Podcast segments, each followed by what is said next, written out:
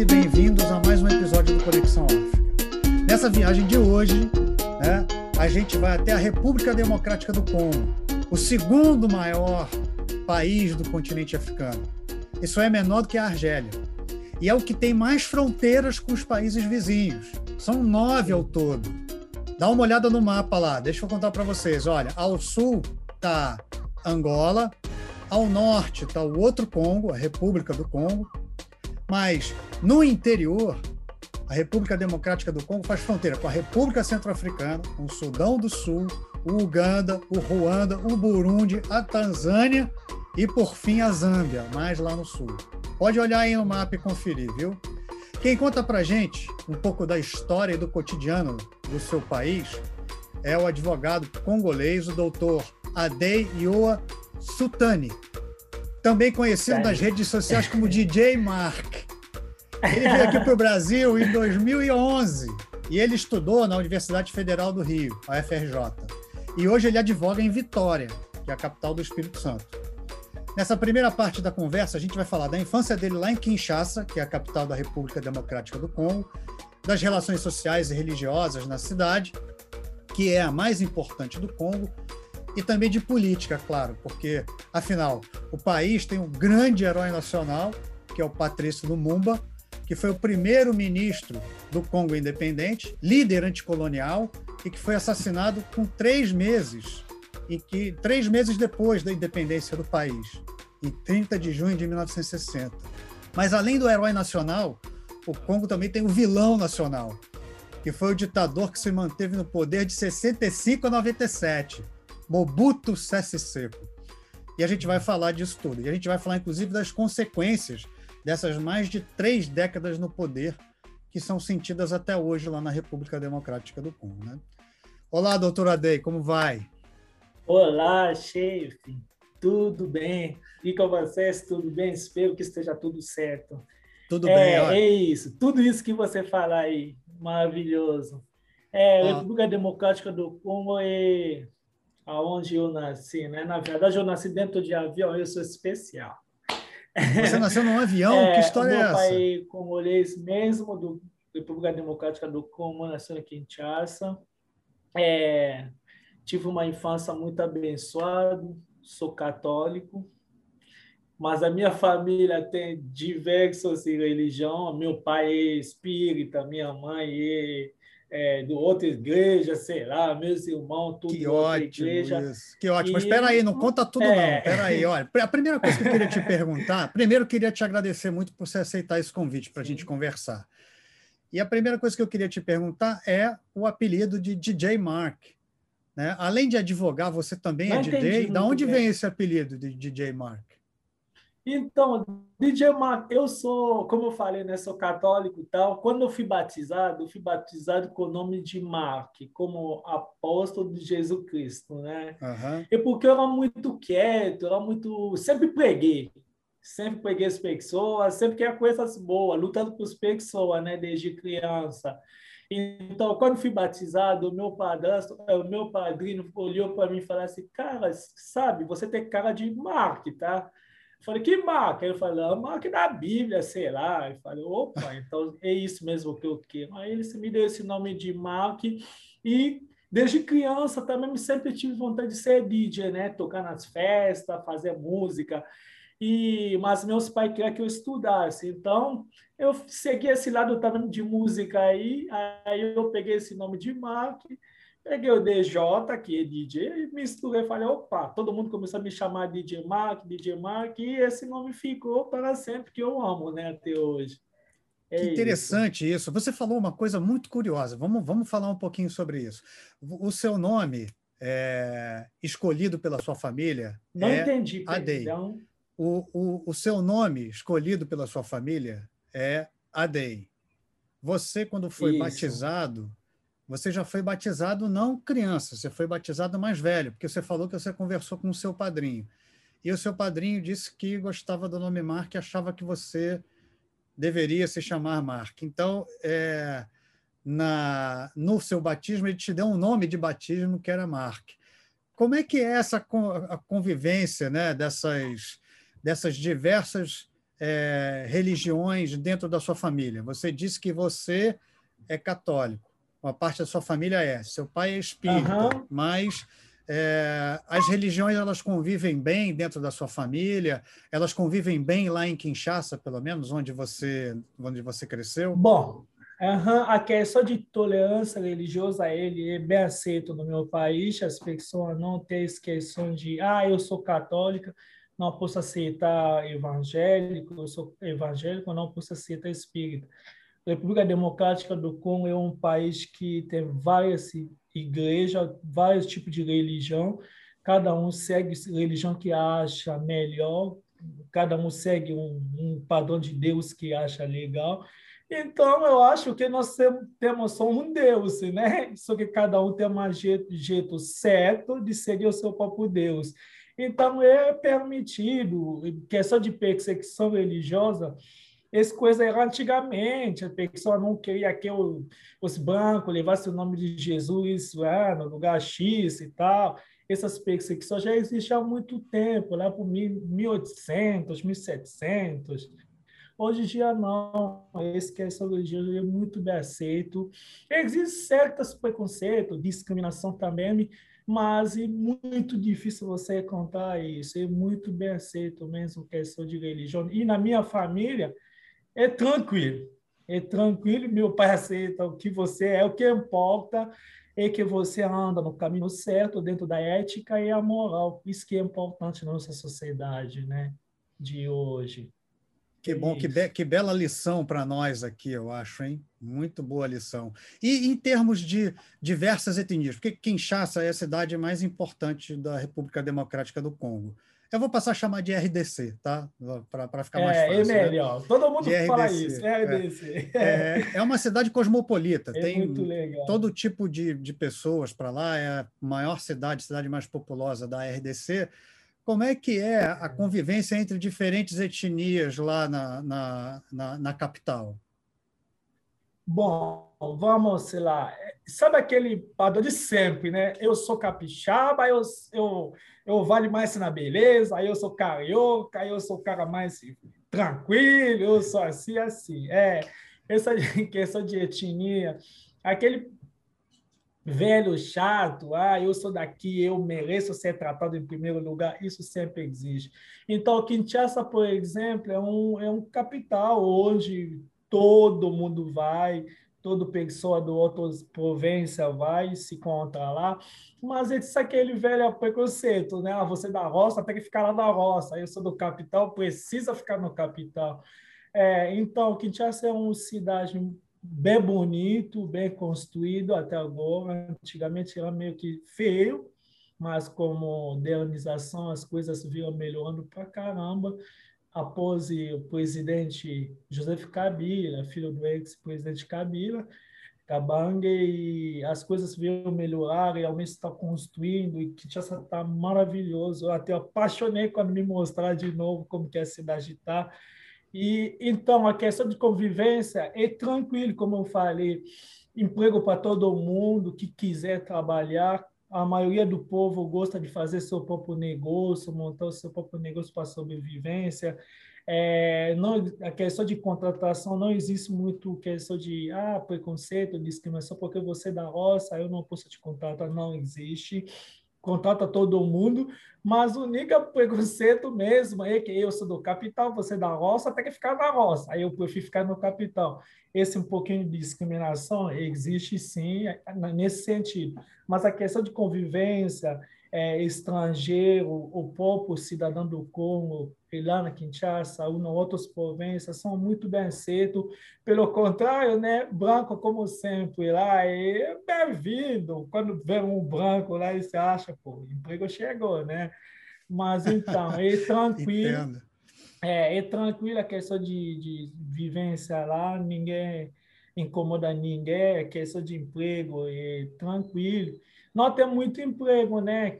Devido à crise financeira, hoje em dia as coisas estão pior. Mas é um lugar maravilhoso. Eu amaria voltar lá, ficar de novo lá com meu pai.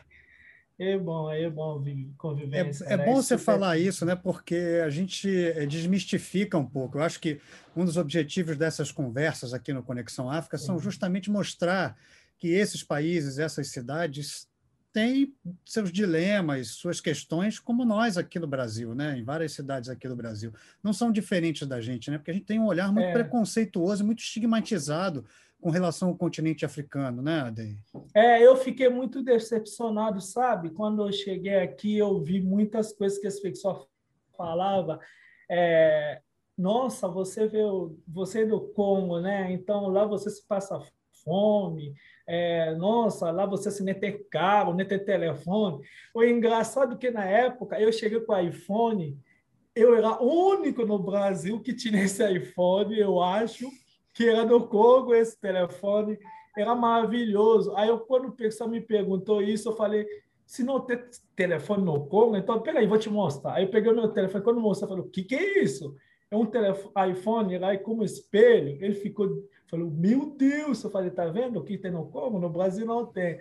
Então, as pessoas têm esse tipo isso. de preconceito, é, falando assim, ah, é, mas lá não tem nada, vocês passam fome. Não, o Congo é igual ao Brasil. A única coisa assim, diferente é que o Brasil é maior, meu Deus. Ele é maior. Não tem como comparar o Congo com o Brasil. E o outro, é, a pobreza tem em qualquer lugar do mundo. Tem gente rico, tem gente pobre. Todo lugar do mundo tem. Então, no Congo também tem isso. Tem um lugar que é pior, tem um lugar é maravilhoso, tem um lugar é, é impressionante. Você vai, você fala assim, eu não vou sair daqui, eu quero ficar aqui. Eu não trocaria o meu país por ninguém. Eu vim no Brasil para ajudar o meu povo que está fora do, do, do, do Congo, porque eu acho que é um cidadão bom aquele que protege, que está no seu lado, além de você mesmo. Então, eu vi, eu vi a pessoa que estava fora, meu próprio irmão que está fora chorava. Falei, eu estou no, no, no, lugar X, realmente não consigo nada, estou passando necessidade, eu preferia voltar no meu país, que é melhor. Então, eu via esse tipo de necessidade, eu falei, poxa, eu posso lutar para o meu povo que está lá fora e o meu próprio povo que está lá dentro.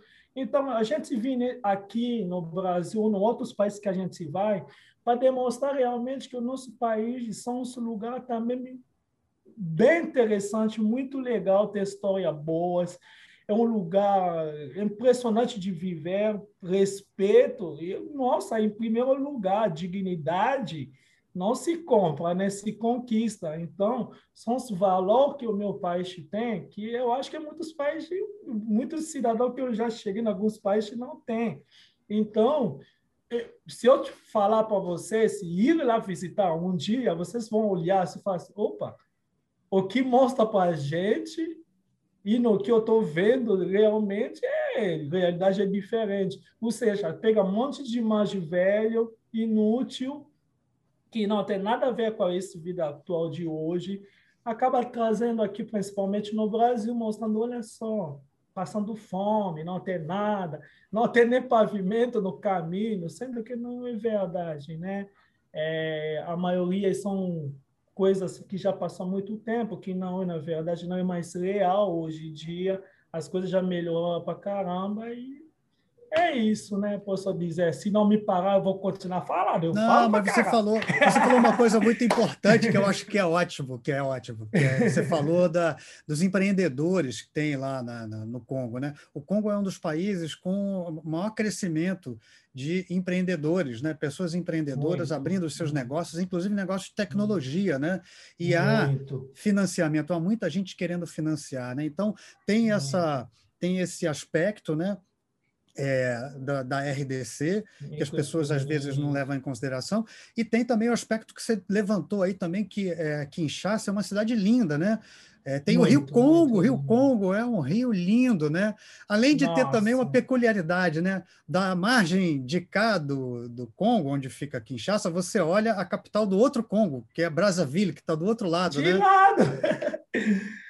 É, realmente é isso, como eu falei, né? O Congo é um terceiro país maior na África, e como você mesmo tinha falado no começo, ele tem várias dividida dele vai entre os países como a África do Sul, é, Angola, é, Congo de lado.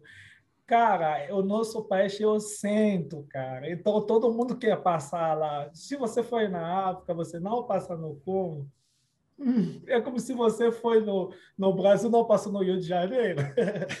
É, é um lugar, isso, como falei, as pessoas vão lá para explorar pessoas vão lá mais para criar, porque é um lugar muito bom de empreender. Para a pessoa que quer crescer na vida, que quer começar, ah, eu quero montar empresa, realmente eu quero ir para frente. Eu indico o país, a República Democrática do Congo é um lugar muito bem de começar Até porque os impostos são muito são muito pouco, não tem muito imposto, principalmente para pessoa microempreendedor nossa, a taxa de, de, de, de, imposto, comparando um pouquinho com o microempreendedor do Brasil, pelo menos é 50 reais. Mas de lá não, você não paga nem nada.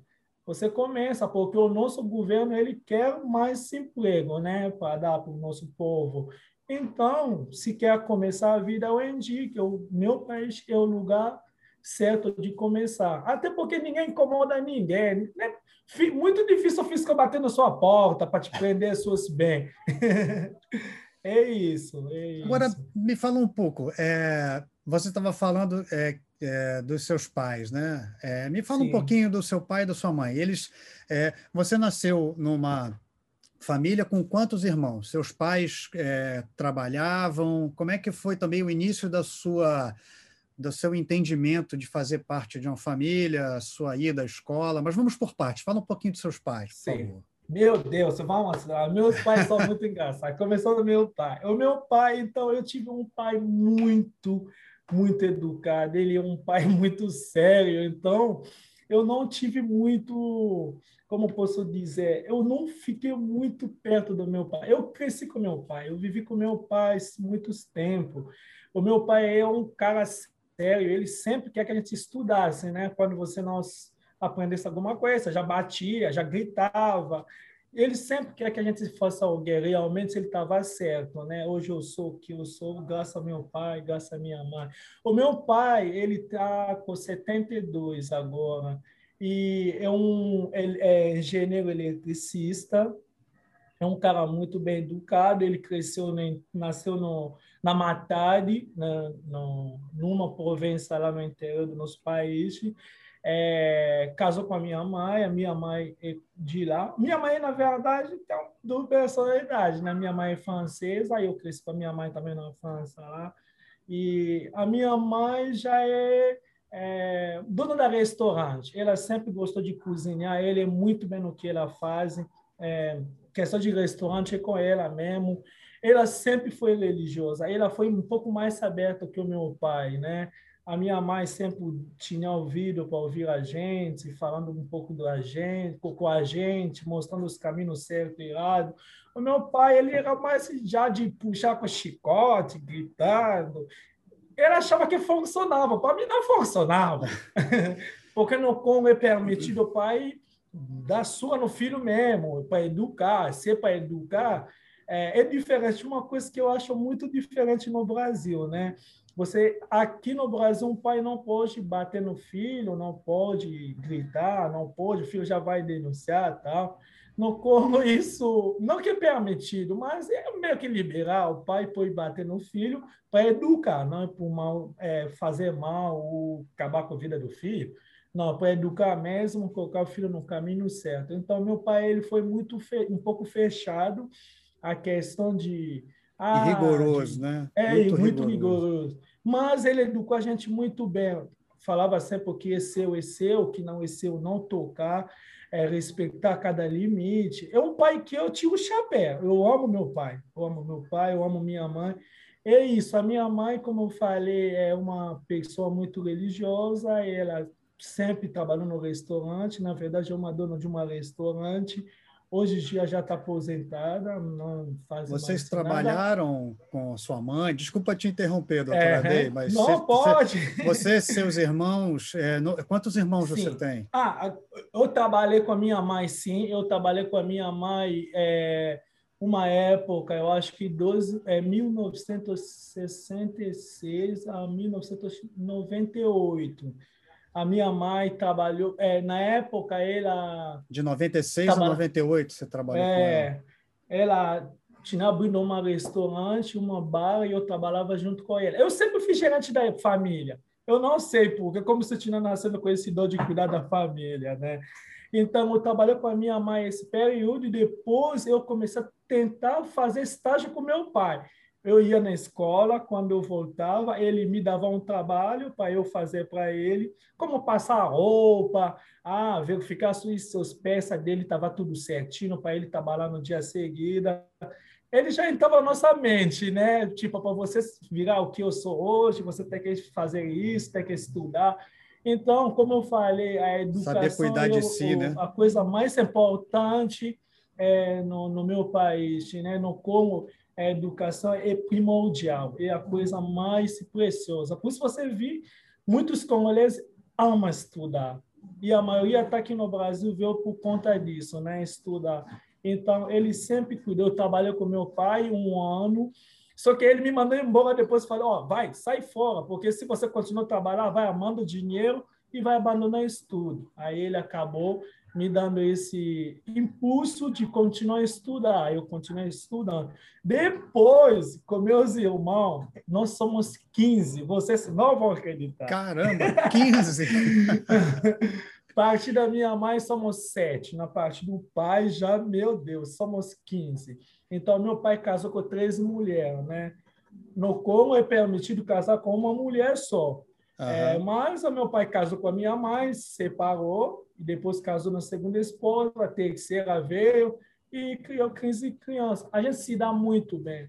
Todo Como mundo estuda, né? Seu pai é, é importante que todos estudem, vão para a escola. Todo né? mundo estuda. Todos nós somos formados, né? Na verdade. Então, é, nós, o meu pai ele criou nós 15 e nós temos faculdade, porque ele, como eu falei, ele pegava, era muito rigor e terminamos faculdade, a gente se dá bem. Eu trabalhei muito com meus irmãos na verdade, eu nunca tive infância, né? Eu sempre vivia trabalhando e estudando, então nunca tive muitos amigos. É, gerenciei o negócio dos meus irmãos. Meu irmão tinha uma loja de celular, era microempreendedor individual, e eu tive outro irmão que era empresário também, tinha um cinema, com outro sócio dele, eu trabalhei para eles também, me cuidava. Era muito novo, mas eu tinha cabeça, sei lá, eu não sei como se nascer com uma cabeça de velho. Então, meus amigos se batearam na porta, vamos brincar. Eu esquecia, falei, ah, vou brincar o quê? Eu quero dinheiro, eu quero ficar rico. Então, esse cabeça já era criado com meus irmãos, já eles se saíam, me deixava lá tomar conta.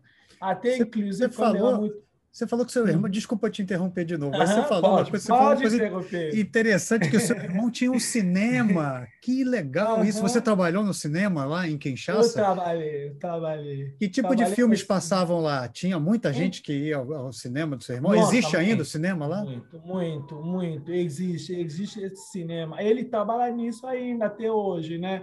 É, então, o que passava? Como sempre, né? Igual o cinema brasileiro, o filme tem, dependendo do cada escalho, né? Tem uma hora filme de terror, tem um filme ânimo para as crianças, é, filme adulto à noite, filme é, romântico. Cada hora tem um filme. Tipo, no dia passava uns sete filmes numa vez só. Então Caramba. eu ficava sempre lá, cuidado. Eu sempre gosto do dinheiro. dinheiro é comigo mesmo. Então eu sempre era muito esperto, eu sabia como dirigir o negócio. Desde criança tive esse dom. E aí, então eles confiavam muito em mim, eu tomava conta disso. E é isso. Até hoje estou aqui. Que bom. Agora vamos falar de uma coisa. Sua família, sim, você cresceu no lar, apesar do seu pai ser muito rigoroso, sim. como você já falou, né? Eu não vou entrar uhum. muito nessa polêmica sobre sim, sim. se seu pai está certo, se aqui no Brasil está é certo, né? É. Mas a sua família, ela discutia política também. Né? Você cresceu, você, você, você nasceu e cresceu é, quando a RDC, a República Democrática do Congo, ainda se chamava Zaire. e o Mobutu estava no poder ainda, né? Sua família discutia política? Você observava seus irmãos mais velhos e seus pais discutindo política em casa ou era uma coisa assim meio tabu de conversar? Então, para nós mesmo, como eu falei, né, minha família é muito foi muito religiosa. Meu pai, ele era muito político. Ele amava a questão de política já a partir da minha mãe, ela já puxava a gente assim, ah, sair dessa vida, essa vida de política, tudo mentiroso, promete, não realiza, um homem de verdade, uma mulher de verdade tem que prometer e realizar, então não pode entrar, é, entrar nessa vida de política e leva um monte de questão de guerra, um monte de questão de briga, um monte... Então, a gente ouvia, né? a gente não discutia muito sobre política, mas a gente tinha sempre olhar na nossa política, porque é uma política que faz um país andar. A gente tinha que criticar o nosso país, é, os nossos políticos, porque sempre criticar, o nosso país não ia para frente. A gente tive pessoa como presidente, como ex-presidente Mobutu, você acabou de falar, é um cara, é, é, o cara meio que maluco, é um cara ficou 33 anos no poder, sem fazer um país andar para frente. Ou seja, ah, ajudou, ajudou sim. A gente tem que ser grato pelo que os outros fazem para a nossa vida. Pouco importa a pessoa seja boa ou ruim, a gente tem que ser grato. Então, ele fez algumas coisas assim, legais, mas há muitas coisas que ele atrapalhou, como o desenvolvimento do país. Ele atrasou muito o país. O salário, na época, era bom, era muito bom. O povo vivia muito bem, alegre, feliz tal, mas algumas coisas, como, por exemplo, o sumiço das pessoas, é estranho. Você batesse de cara com esse presidente, cara, você sumia no mapa, no meio do nada. Ele matou muita gente, envenenou muita gente, fez um monte de coisa. Mas a questão, depois que Mobutu se foi, eu acho ele um cara legal. Eu acho ele um, foi um presidente, para mim, muito animado, um presidente muito esperto, inteligente, porque ficou 33 anos no poder. Mas também um pouco defeito... uma lembrança de meio de criança, né? Olhando aquele é... cara que é, usava aquela boina é, de, de, onça, né? De leopardo e aqueles, é. né? Aqueles ternos que ele criou que eram um terno mais é, de porte africano. Aquele aí ele defendia meio ambiente, né? Porque, como você pode saber, aqui a República Democrática é o segundo país no mundo, tem floresta equatorial, segundo floresta maior depois do Brasil, né? Então, é um cara que sempre cuidou muito bem do meio ambiente, ele sempre se preocupava nisso. Como eu falei, a única coisa que ele atrapalhou mais no nosso país é o desenvolvimento. Ele não deu espaço os ocidentais, ou sei lá, América, explorasse um pouquinho nos países para levar algumas coisas importantes. Ele fechou muitas portas, e esse fechamento das portas acabou crescendo a pobreza, ou seja, freando o país andar um pouco mais para frente. Porque ele e roubou ele foi... muito, né? Ele é, roubou muito claro. das riquezas do país, né? Política ele perseguiu opositores, perseguiu opositores políticos, como você falou, mandou matar muita gente, Matou qualquer pessoa muito, que desafiasse muito. ele política ou socialmente desaparecia, morria, às vezes a família inteira também morria. Agora me conta morria. uma coisa, como é que vocês acompanharam é, então, a queda a gente... dele do poder, né? Quando é... o, o Laurent Kabila é, foi até Kinshasa e derrubou com a ajuda, né, do Uganda e do, e do Ruanda, né, dos exércitos dos dois países lá. Então, eu acompanhei essa história do começo até do final. Foi muito, muito engraçado, até eu vou falar engraçado para a gente não chorar.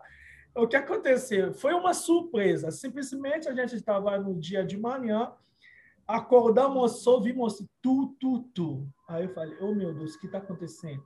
Quando a gente foi olhar na informação, falaram que o Luan Kabila já estava entrando, e já tinha cercado aonde o presidente é, Mobutu já estava, ou seja, o cara não tinha como fugir.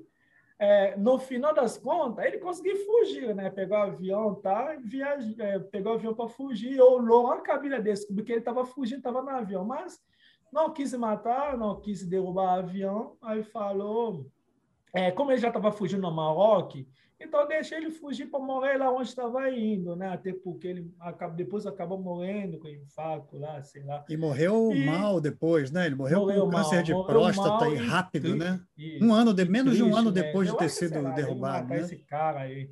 É. Aí eu deixo ele fugir e o Laurent Desiré Kabila ele entrou depois e o cara veio com tudo. Esse cara, se ele tivesse até hoje, eu acho que República Democrática do Congo seria muito mais, porque ele veio realmente para mudar a história do, do Congo lá. É, infelizmente, pessoal de Olho Grande acabou dando fim na vida dele. E quando ele entrou, Kabila, ele já veio abaixando a inflação. A inflação era muito alta, era elevadíssima e ele já viu abaixando a inflação. E eu acho que na época tinha 85 milhões de habitantes naquela época. Cara, emprego era difícil, mas quando ele veio, começou a criar algumas oportunidades, começou abrindo as portas para os ocidentais entrassem de novo, é, e fez uma relação muito bom com a China, tá? como, como saber que a China está crescendo muito, fiz uma relação com a China, puxou e, no final das contas, vendo uma pessoa boa, e acabou dando fim nele, né? Mataram ele. Assassinei no Popo Manso lá, não, não. Aonde morava lá.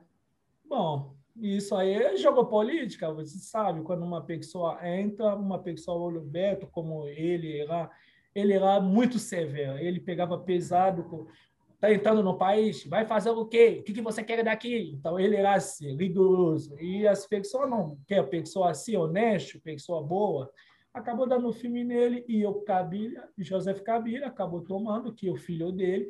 Engraçado, né? A gente está no Democrática, mas o filho dele acabou tomando como se fosse a gente estava no poder hierárquico, né? Tipo, monarquia. Ah, filho, é, como morre, uma monarquia, né? Que foi o que é. aconteceu, é. né? é, é, bom a gente lembrar também que a figura do Lohan Kabila, que foi o cara que foi ajudado pelo Uganda e pelo, pelo Ruanda a derrubar o, o ditador, o Mobutu, Sim. o Kabila já era conhecido já desde a época Muito. da independência, né? Porque quando mataram o, o, Lumumba, ele era o líder do movimento lumumbista, né? Alguém para assumir o poder, etc. E tal. Ele era o, o cara que comandava as guerrilhas no interior, inclusive as guerrilhas que o Che Guevara foi mandado por Cuba para treinar as guerrilhas. Isso é uma, um pedaço da história que pouca gente conhece. Né? É, então, o Lohan, Lohan Kabila já era um líder de oposição muito conhecido, mas ele precisou fugir do país, né? porque senão o Mobutu mandava matar, matar, ele. Né? E ele apareceu nesse momento porque ele ganhou o apoio do Ruanda e do Burundi. Mas assim que é. ele assumiu o poder, ele traiu tanto o Ruanda quanto o Burundi. Aí eles arrumaram um jeito de fazer o segurança do próprio Kabila matar o Kabila, é. né? E aí Diz quem assumiu que foi ele... o filho dele, o Joseph. Isso. Que Diz assumiu... que ele traiu, né? Como eu falei, o cara rigou. É. Então, ou seja, o trato é esse. Você descompra, então não tendo mais... Eu não quero mais prosseguir com você. Eu acho justo. Se eu assinar um contrato é, com você, eu falei para você, ó, eu quero A. Aí você chega para mim e você fala assim, ó, eu quero, queria A, mas agora, como você já tem, eu quero B eu acho que você está descumprindo sua parte no contrato. O descumprimento do, do, do parte no contrato, ele gera uma dever jurídico, uma consequência jurídica. Então, ele deu costa para esse pessoa que deu força para ele nesse sentido. Eu acompanhei muito isso, porque naquela época meu pai já falava muito dele, eu gostava muito dele. Então, eu acompanhei. Ele explicou isso muito bem. Falei, eu não sou ingrato é que eu dou costa realmente porque o nosso acordo era esse, mas as pessoas queriam que fosse esse, então por isso não compro. Eu acho isso é um dos motivos deve levar esse ele à morte. E aí depois José Kabila tomou lugar. Não posso nem falar, porque não quero ser morto. Vamos falar, vamos então... falar dele já já, vamos falar dele. Mas tem uma coisa muito importante que, que aconteceu.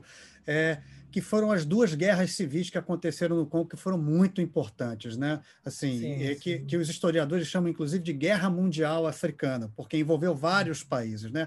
A primeira delas foi o apoio do Uganda e do Ruanda para derrubar o Mobutu e colocar o Kabila no poder, e depois, é, alguns meses depois, isso foi 97, quando derrubaram o, o, Mobutu.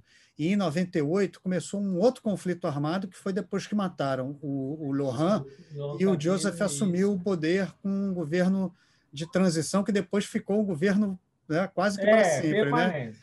Então, é, e você estava contando, se eu não me engano, na data, foi justamente no momento que sua mãe abriu um novo restaurante, 98, né? É. É, que foi uma guerra que foi uma guerra que aconteceu mais no interior do Congo, mas foi uma guerra em que morreram quase 4 milhões de pessoas.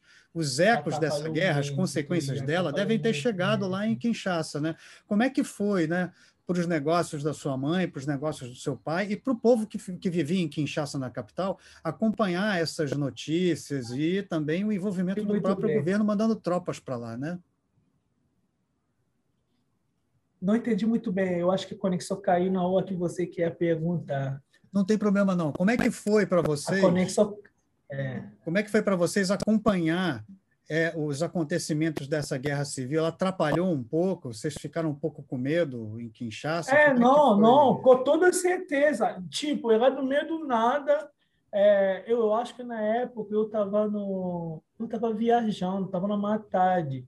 É, simplesmente a gente ouviu que tinha matando o Luan desde Kabila e, cara, foi coisa assim, tipo, vou falar absurda, desculpa pela palavrão, era ridículo, sabe? Do nada a gente acordou, falou que o presidente levou tiro, matou o cara.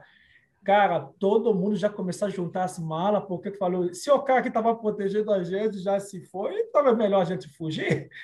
Aí começou aquele puxa-puxa, tipo, eliminando os traidores, né? Que era o traidor, que tal, tal, tal.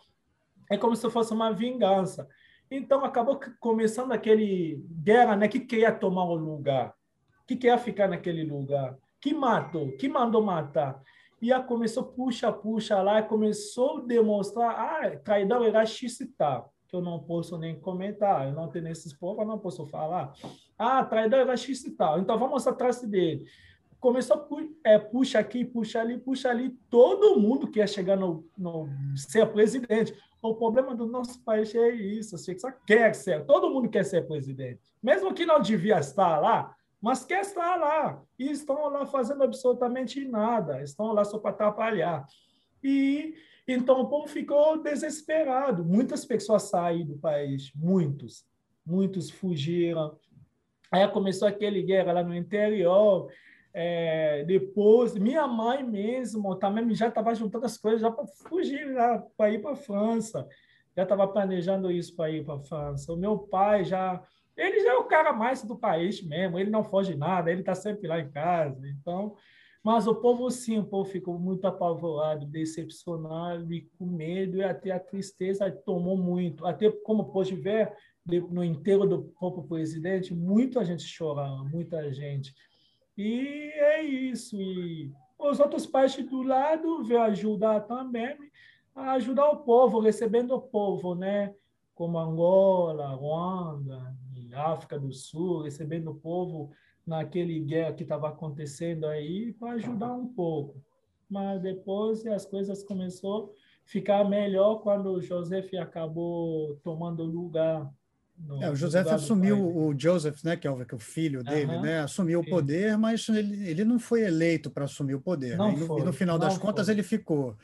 Era é... provisória, né? Mas o cara provisório assim, era provisório. definitiva né? sozinho. Ele ficou provisório de 98 a 2001. Aí em 2001, uhum. é, aí sim ele foi eleito e ficou de 2001, era para ele ter ficado até 2017, mas ficou até 2019 porque ele foi protelando aí, né? Imitando problema o Mobutu. A... Tentando imitar o Mobutu, né? Mas como é que foi esse, esse período com o, o Joseph Kabila na frente, à frente do país? Então, é, eu, eu falo assim, uma vez eu estava comentando isso com meu colega, eu falei, rapaz, o nosso país ele veio de longe, olha cada história maluca que a gente está acabando acumulando nesse país aí do meu pai. É, esse cara, quando entrou no poder, na verdade, eu falo, eu chamo ele esse cara porque quando ele entrou no poder, eu nem sabia que era esse cara. Eu sabia que é, Laurent Desir Kabila tinha filho de Kabila, que era ministro na época, então, eu, eu não tinha muita ideia dele, eu nunca tinha ligado muito para ele. Depois ele assumiu, eu conheci ele, eu comecei a entrar um pouco na vida particular dele para tentar saber o que ele era, aonde ele tinha vindo e tal. Apareceu um monte de mó, que ele não era filho do Joseph Kabila, ele era, sei lá, filho adotivo, um monte de coisa. coisa. Depois chegou a confirmar que ele realmente era filho dele. E, como ele era ministro, naquela época, ele podia estar assumindo aquele lugar do pai provisório até que fizesse eleição para procurar outro presidente que poderia ficar no cargo.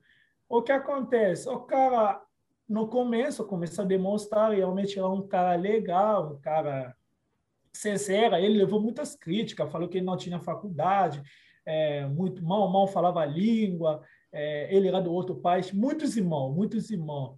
Mas, como você sabe, se você não tem prova, você não pode acusar de ninguém. Para acusar alguém, tem que ter a prova para isso. Então, muitos irmãos, e no final das contas, ele continuou presidente provisório.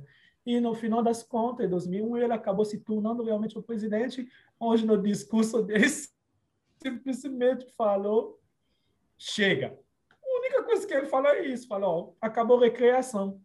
Aí acabou a recreação, começou ali, aí ele começou abrindo mais se porta, por, como eu falei, para o ocidental, isso que faltava um pouco para nós, abrir porta para a Ásia, abrir um pouquinho porta para a América. Chamando investidores, né? Ficando mais com a China, com a China é, chamou muitos investidores. E realmente eu vou, como eu falei, aquele conversa do começo, na vida tem que ser muito grato pelo que as pessoas fazem a pessoa pode te dar um copo de água, não te deu pão.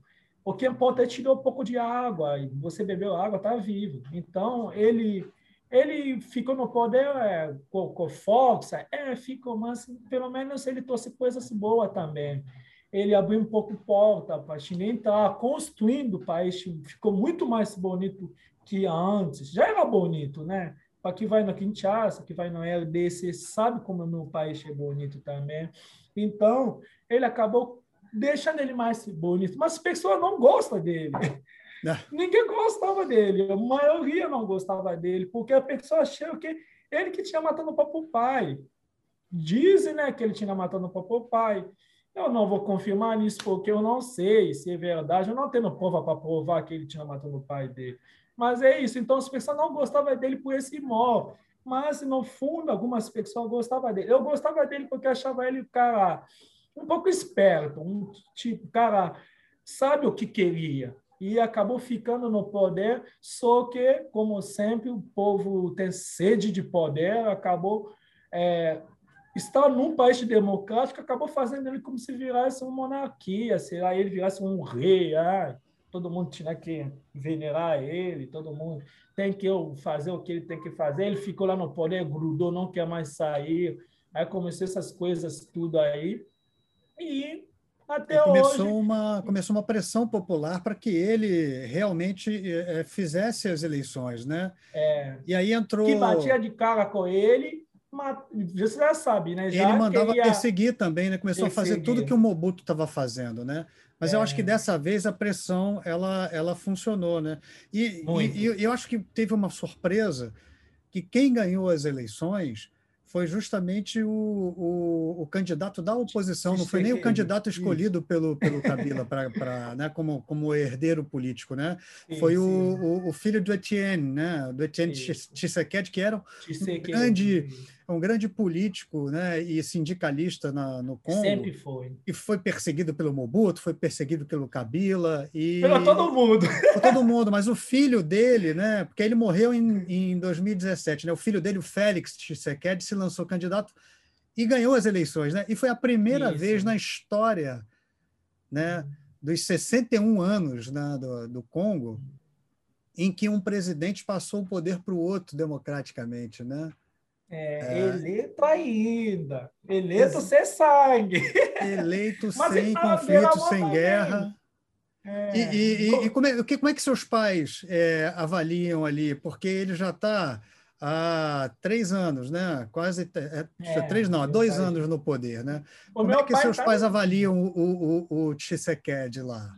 É, eu, eu ouvi uma vez até eu estava tentando conversar. A minha mãe não está lá, como eu falei, a minha mãe tem de personalidade, ele é francês, ele é muito mais, fica mais na França.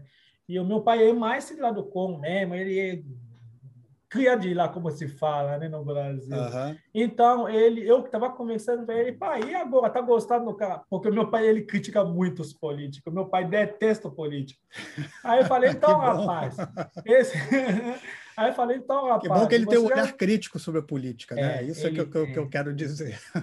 Ele tem. Eu sou não, eu sou não medo, não me enfio na política porque eu tenho medo, mas eu tenho as opiniões doido ali, porque não quero acabar com a minha vida linda que estou começando agora. Então, mas realmente eu também não sou muito fã de política nenhuma, porque a maioria sou sabe mentir. A maioria fala, mas não cumpre. Então, conversei com meu pai sobre isso e pai, você que está lá aí, como que vão as coisas assim lá, tal.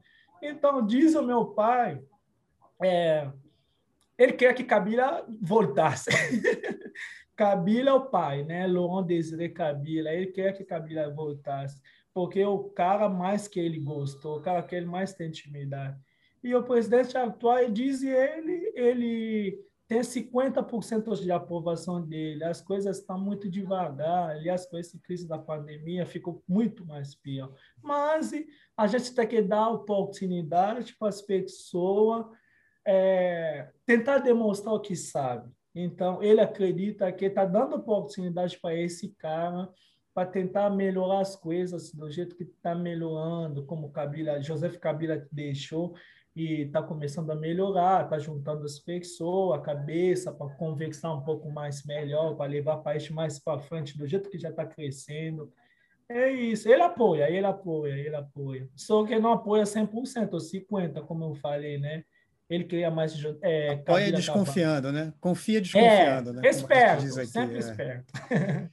Vamos falar um pouco de um pouco de história agora, coisa rápida. É, que aí eu queria perguntar um pouco sobre a sua vida escolar lá no, no Congo, né? Porque aqui no Brasil a história da África é um assunto que é, os alunos aqui do ensino médio eles veem muito pouco e muito mal, né? E no hum. Congo vocês aprendem sobre a, a história dos, dos, reinos do seu país? Como é que vocês veem a, a, a, como é que vocês veem? Vocês veem de uma maneira crítica também, inclusive, a história do período escravagista é, e da, da, da, venda de escravizados para cá, para as Américas e para e para as Antilhas e o sul dos Estados Unidos. Como é que vocês como é que vocês aprendem isso na escola? Porque eu acho que isso deve ser importante para vocês lá, né?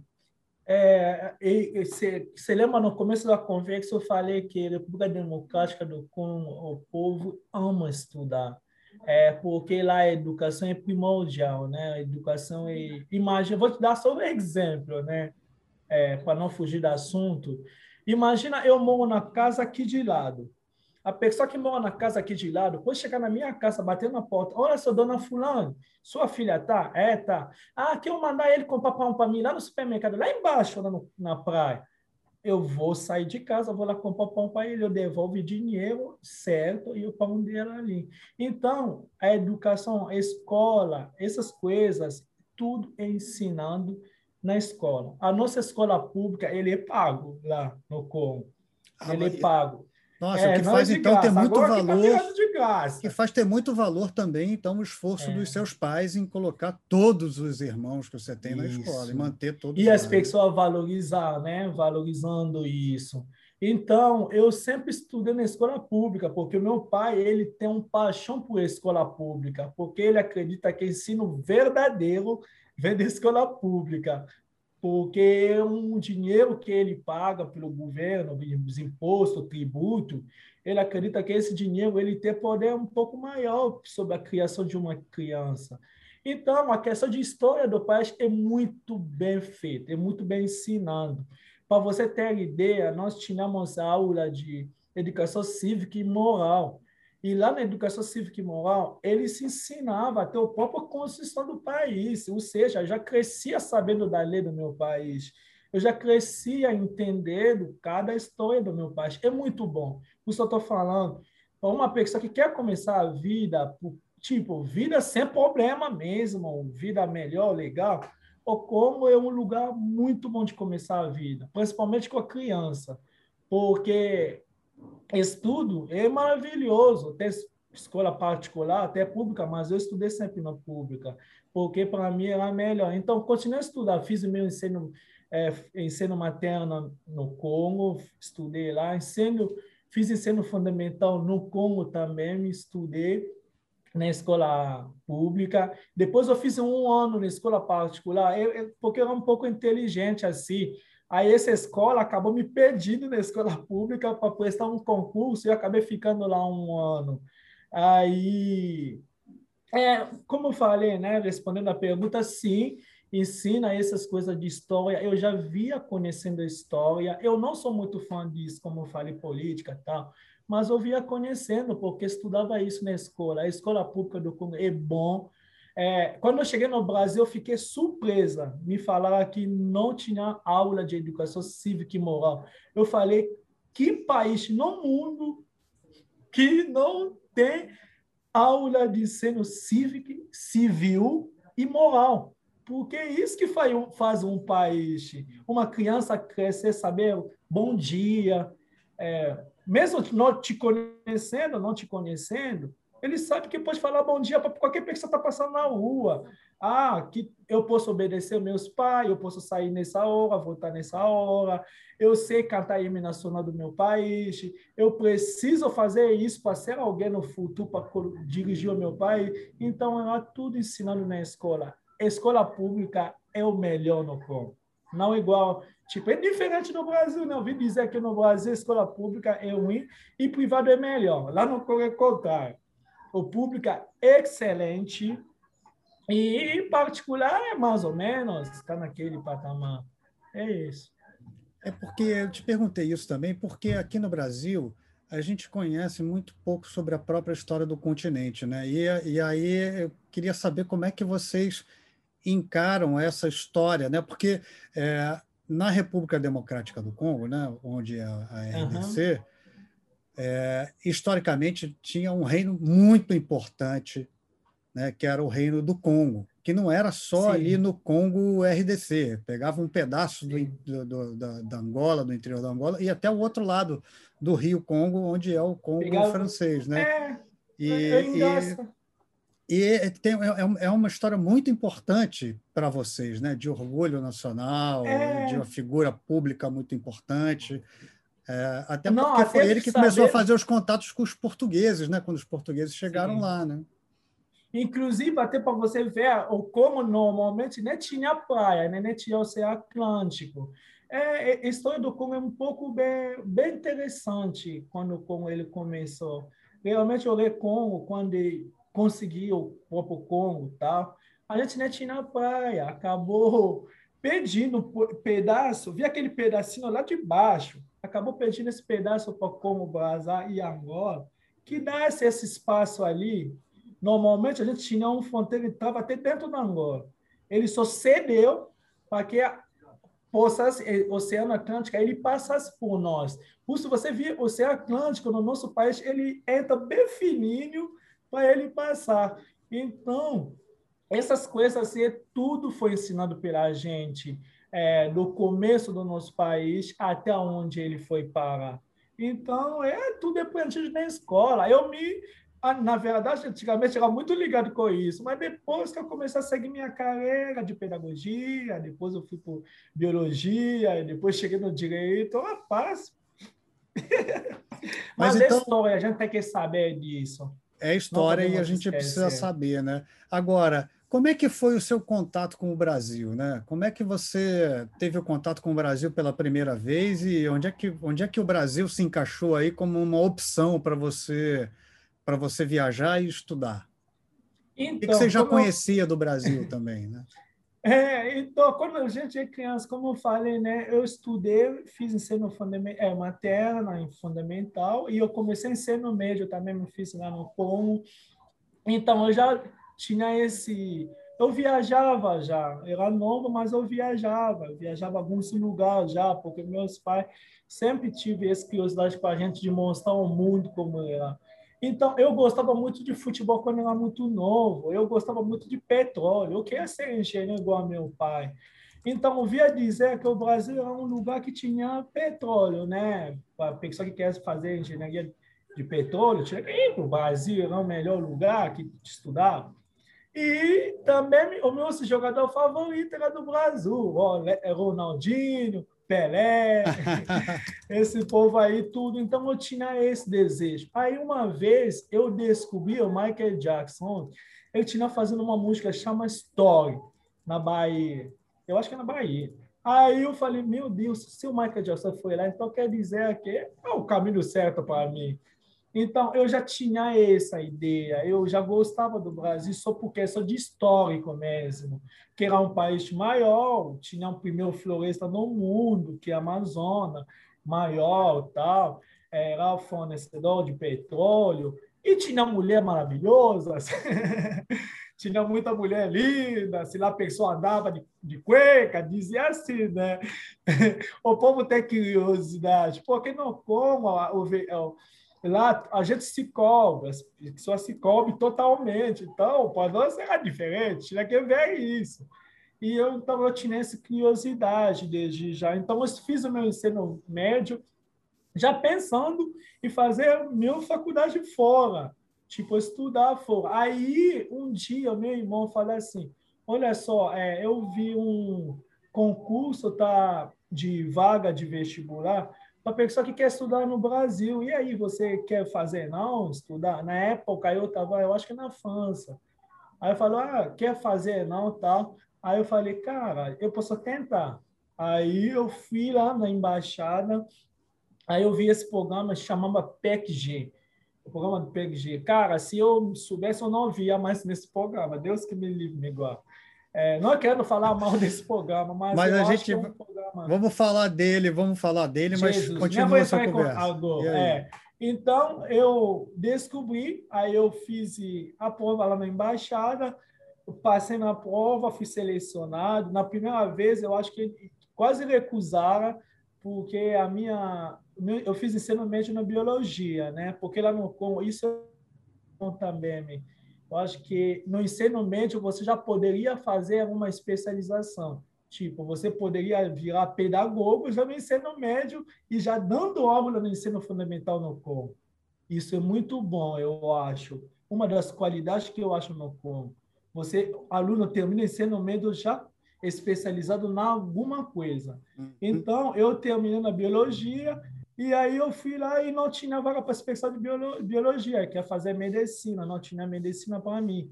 Então eu falei, ah, vou tentar optar alguma coisa que pode bater na minha cara.